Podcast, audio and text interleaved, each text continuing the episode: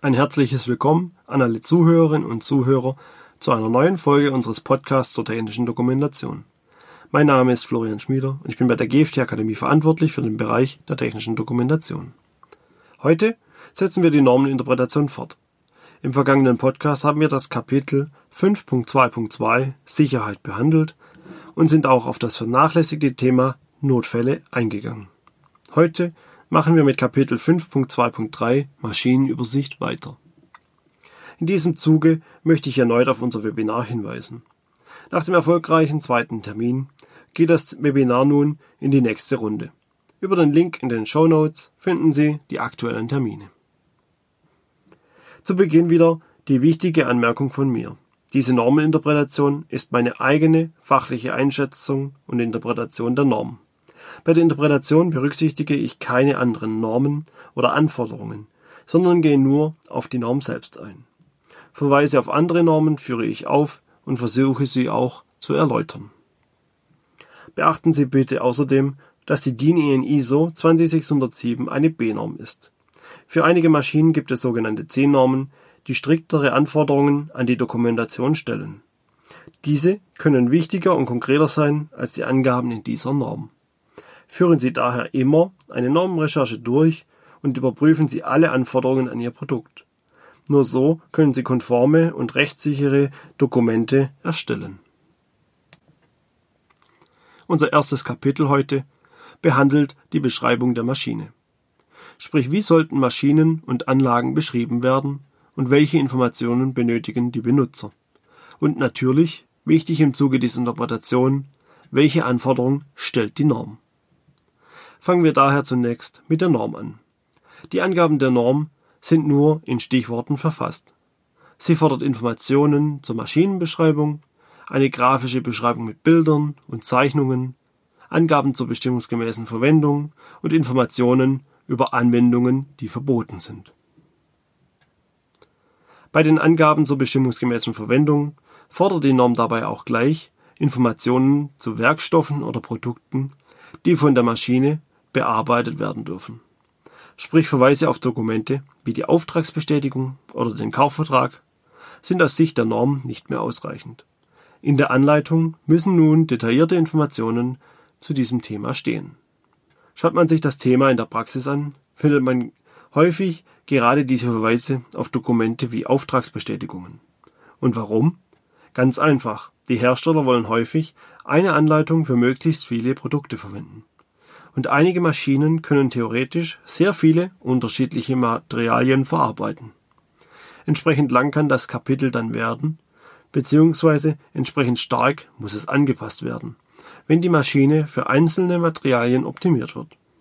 Hier sparen sich viele Hersteller den Aufwand und verweisen auf die Auftragsbestätigung. Wie sinnlos und teilweise gefährlich das Ganze werden kann, sieht man dann leider wiederum in der Praxis. Nehmen wir als Beispiel eine Presse für Kohlenstoffpulver. Der Werker liest ordnungsgemäß die Betriebsanleitung der Maschine.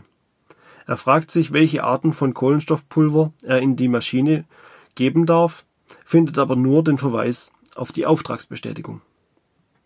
Wie Sie sicherlich vorstellen können, hat er diese logischerweise nicht zur Hand. Die Folge? Es besteht ein großes Risiko, dass der Werker nun etwas macht, was er nicht darf. Zum Beispiel könnte er Kohlenstoffpulver einfüllen, das zu grob oder zu fein ist. Oder ein Material verwenden, das höhere Pressdrücke benötigt, um in Form gepresst werden zu können. Die Folge sind im harmlosesten Fall Verunreinigungen, fehlerhafte Produkte oder Maschinenschäden. Im schlimmsten Fall können unvorhergesehene Gefahrensituationen eintreten, die den Mitarbeiter direkt oder indirekt gefährden. Es entsteht ein Haftungsrisiko für den Hersteller das sich vermeiden lässt. Und zwar einfach dadurch, dass die Inhalte der bestimmungsgemäßen Verwendung detailliert beschrieben werden. Doch was fordert die Norm außerdem im Kapitel? Nun, aus meiner Sicht nichts Außergewöhnliches, denn sie fordert Angaben zur Maschine wie Länge, Breite, Höhe. Sprich einfach gesagt die technischen Daten. Daneben werden auch Informationen für Steuerungen oder Anzeigen gefordert auch im Zusammenhang mit Arbeitsplätzen oder deren Umgebung. Wie sollte man also dieses Kapitel in der Praxis aufbauen? Nun zunächst sollten die grundlegenden Informationen zur Maschine wie die bestimmungsgemäße Verwendung und die vorhersehbare Fehlanwendung angegeben werden. Hinzu kommen die technischen Daten. Dann sollte die gesamte Maschine und im Anschluss die einzelnen Teile oder Bereiche der Maschine beschrieben werden. Und ganz wichtig dabei, halten Sie Ihre Terminologie ein. Machen Sie nicht aus einer Presseinheit im nächsten Kapitel eine Presse. Das verwirrt nur den Leser. Kommen wir nun in das nächste Kapitel der Norm. Kapitel 5.2.5 Transport, Handhabung und Lagerung. Wohl ein Kapitel, über das ich am häufigsten in meiner Berufslaufbahn mit Kunden diskutiert habe. Häufig bekam ich Aussagen wie Unsere Maschine wird nicht transportiert. Wir transportieren die Maschine selbst. Oder unsere Maschine wird nicht zwischengelagert. Nun zweifelsfrei sind diese Argumente in einzelnen Situationen häufig korrekt. Doch leider ist es häufig andersherum. Fragt man bei dem Argument, wir transportieren die Maschine selbst, detailliert nach, stellt sich häufig heraus, dass die Maschine nicht vom Hersteller transportiert wird, sondern von einem erfahrenen Transportunternehmen. Dieses hat zwar Erfahrung im Umgang mit den Produkten des Herstellers, jedoch sollte man sich dennoch nie darauf verlassen. Sollte es einen günstigeren Anbieter für den Transport geben, kann das Unternehmen schnell durch einen anderen Dienstleister ersetzt werden. Und ob dies dann die technische Redaktion und die Konstruktion mitbekommt, ist fraglich. Außerdem gibt es überall immer mal wieder neues Personal. Sollte der erfahrene Transporteur neues Personal verwenden oder verwenden müssen, können ohne Transportkapitel Risiken auftreten, die sich einfach vermeiden lassen hätten. Dasselbe gilt meiner Meinung nach für das Kapitel Lagerung, welches häufig ein Unterkapitel vom Transport ist. Die Maschine wird nicht zwischengelagert. Dieses Argument ist häufig zu kurz gedacht. Selbst beim Transport innerhalb Deutschlands besteht die Chance, dass die Maschine zwischengelagert werden muss. Bei Verkauf nach Übersee aber auf jeden Fall. Und dann steht die Maschine im Hafen, im Container und wird nass.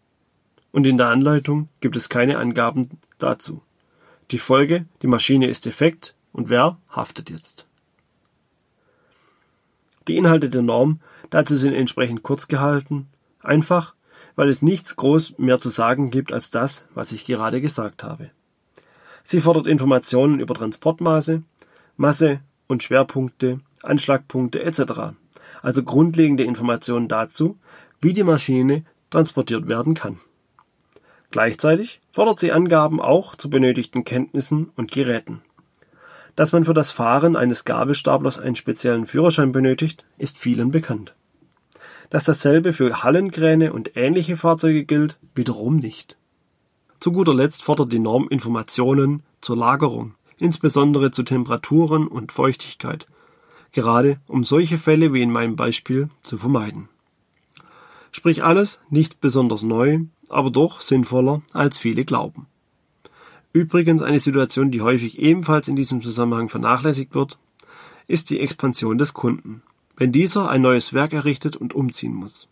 Denn dann will er die Maschinen vermutlich mitnehmen und muss diese ebenfalls transportieren. Auch das nächste Kapitel wird genauso gerne wie das Transportkapitel diskutiert. Montage, Installation und Inbetriebnahme. Machen wir, macht der Hersteller. Wohl auch ein ähnlich häufiges Argument wie wird nicht transportiert.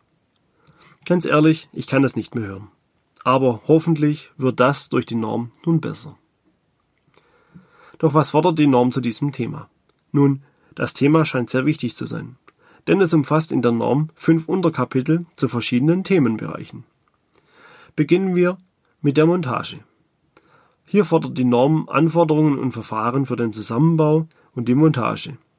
Etwas kryptisch formuliert, aber es wird durch die Informationen in der Klammer dort etwas verständlicher. Zunächst gehören in das Montagekapitel logischerweise Informationen, wie die Maschine montiert werden muss. Hierzu gehören auch weiterführende Informationen wie temporäre Befestigungen, zutreffende Schutzmaßnahmen oder auch klimatische Bedingungen, falls dies notwendig ist. Beispielsweise sollten einige Maschinen nie in der Sonne montiert werden, da die Sonne das Metall erwärmt und verziehen kann. So könnte bei Nichtbeachtung schon während der Montage ein Sachschaden entstehen, der die Maschine später nutzlos macht. Weitere wichtige Informationen für die Montage sind Angaben zu Werkzeugen, insbesondere Spezialwerkzeugen oder Prüfanforderungen. Prüfanforderungen insbesondere dann, wenn die Maschine für den Transport gesichert wurde und diese Sicherungen vor Inbetriebnahme entfernt werden müssen. Um das Ganze etwas mehr in die Praxis zu holen. Ich kenne jemanden, der sich eine neue Waschmaschine gekauft hat. Er hat die Maschine im Elektroladen seines Vertrauens gekauft und selbst montiert. Stecker rein, Wasseranschluss ran, fertig. Was er vergessen hatte, die Trommel der Maschine war gesichert, die Sicherung hat er nicht entfernt. Kurz darauf Maschine beladen, eingeschaltet und zerstört. Herzlichen Glückwunsch zum neuen defekten Gerät. Und in der Anleitung Montage durch Fachkräfte. Bei einem Gerät, das jede Person über den Elektrofachhandel kaufen kann. Keine weiteren Informationen. Da hat der Hersteller wohl die Vertriebsketten und Zielgruppen nicht berücksichtigt. Denn ich glaube, jeder sieht es ein, dass bei Produkten aus dem Elektrofachhandel, die der Laie kaufen kann, auch damit gerechnet werden muss, dass dieser die Montage durchführt. Wenn das nicht gewünscht ist, muss entweder der Vertriebsweg geändert oder das Personal dort entsprechend geschult sein. Dass diese dem Laien auch klar deutlich machen können, dass hier Fachpersonal für die Montage benötigt wird. Kommen wir nun aber von der Montage der Maschine zur Aufstellung. Ein schönes Thema, denn wer kennt es nicht? Man kauft ein neues Produkt, möchte es an den Aufsteller transportieren und stellt fest, dass man sich vermessen hat. Eine Tür oder der Raum ist zu klein etc. Ähnliche Faktoren gibt es bei Maschinen. Denn diese benötigen bestimmte Bodeneigenschaften, Luftfeuchtigkeiten, Zugänglichkeiten und so weiter. Anforderungen, die im Kapitel Aufstellung abgebildet werden. Diese Informationen werden auch gerne vernachlässigt auch auf Seiten des Betreibers. Denn dieser hat häufig nur begrenzten Platz in seiner Maschinenhalle und möchte diesen so effizient wie möglich nutzen. Der geforderte Abstand zur nächsten Maschine wird nicht eingehalten. Ach egal, brauchen wir eh nicht. Doch genau solche Handlungen und Aussagen können gefährlich oder riskant werden. Insbesondere, wenn Flucht- oder Ausweichmöglichkeiten verhindert werden oder Wartungszugänge verbaut sind. Die Folge ist dann leider häufig, dass Dinge demontiert werden. Ein Wartungszugang ist verbaut, dann demontieren wir die Schutztür und überbrücken den Schalter. So können wir die Wartung dann dennoch durchführen. Und durch die demontierte Schutztür greift ein Arbeiter während des Betriebs in die Maschine und verliert seinen Arm. Zugegeben ein drastisches Beispiel, aber leider auch sehr nah an der Realität. Der Hersteller kann sich nur vor Haftung schützen, wenn er alles entsprechend dokumentiert hat insbesondere in der Betriebsanleitung. Und wenn seine Mitarbeiter bei der Aufstellung, Abnahme oder Wartung die Augen offen halten und Verstöße gegen Abstände oder demontierte Schutzeinrichtungen aufzeigen und melden. Ich bin jetzt etwas vom eigentlichen Thema abgekommen, aber ich glaube, mein Beispiel beschreibt die Notwendigkeit des Kapitels ganz gut. Die Norm fordert hier Informationen zum Umfeld der Maschine, also Bodeneigenschaften, dynamische Lasten, Ausrichtungen etc. Ebenso sollen Mindestanforderungen an Befestigungen und Verankerungen in der Anleitung angegeben werden. Und zu guter Letzt gehören Informationen zur Zugänglichkeit der Maschine und Platzbedarf für Wartung, Instandhaltung und Reinigung in die Anleitung. Das Unterkapitel Installation ist sehr minimal gehalten und aus meiner Sicht nicht treffend bezeichnet. Denn was ich unter Installation verstehe, war etwas anderes wie das, was die Norm beschreibt.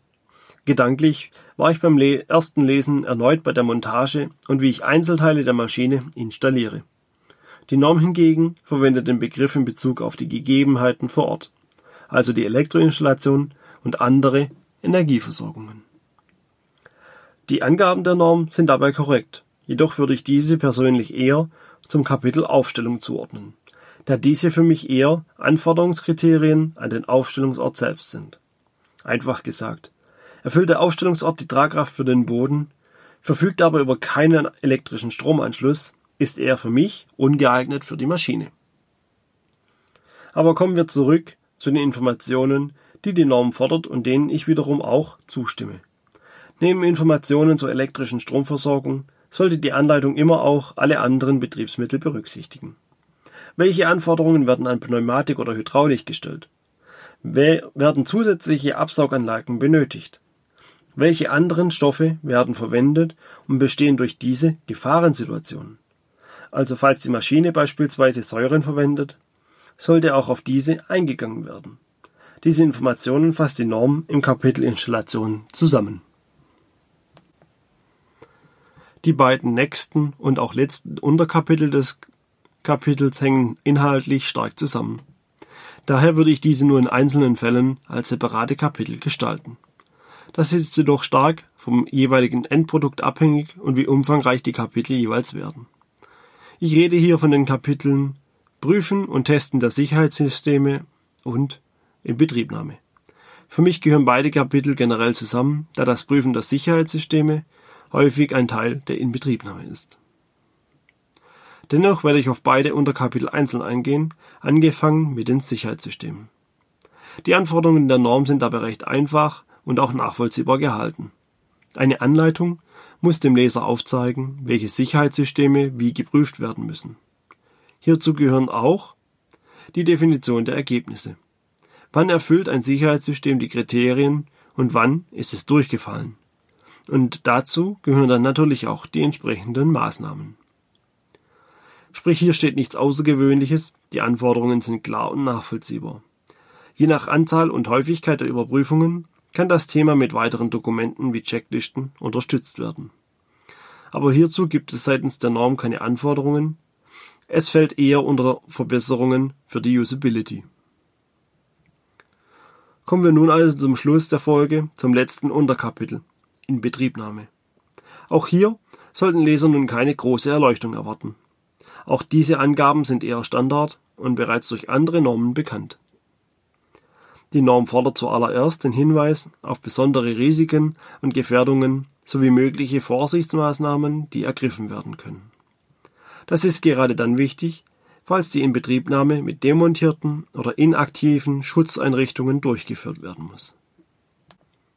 Sollte der Bediener besondere Informationen zu Verfahren benötigen oder Sicherungen und Verpackungen entfernen müssen, gehört auch das in dieses Kapitel. Mögliche Folgen habe ich ja bereits vorhin erzählt. Ein häufig anzutreffender Fehler in Anleitungen ist übrigens, dass Handlungen falsch oder unzureichend beschrieben werden. Das betrifft nicht nur die Inbetriebnahme der Maschine, sondern alle Lebensphasen. Häufig fehlen bei Handlungen dann Informationen zu benötigtem Werkzeug, besonderen Kenntnissen oder Handlungen, die vor der eigentlichen Handlung durchgeführt werden müssen. Diese strukturellen Fehler sollten immer vermieden werden. Die Norm weist hier ebenfalls indirekt darauf hin, indem sie Informationen zu benötigten Werkzeugen und Geräten in der Inbetriebnahme fordert.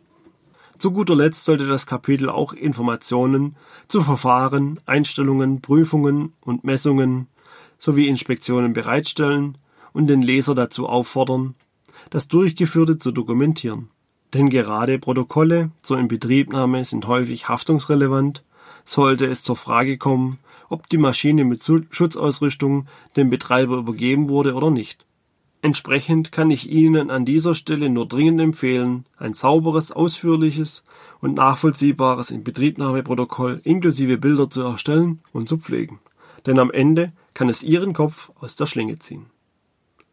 Und nun sind wir am Ende des Kapitels Montage, Installation und Inbetriebnahme und am Ende dieser Folge angelangt. Ich hoffe, Ihnen hat diese Folge gefallen. Wie Sie die DIN EN ISO 20607 in der Praxis umsetzen können, erfahren Sie in unserem Webinar. Nehmen Sie daran teil und bringen Sie sich und Ihre Dokumentation auf den aktuellen Stand der Technik. Der nächste Termin findet im Oktober statt. Falls Ihnen die Folge gefallen hat, freuen wir uns auf ein Abo oder einen Kommentar von Ihnen. Ich bedanke mich fürs Zuhören.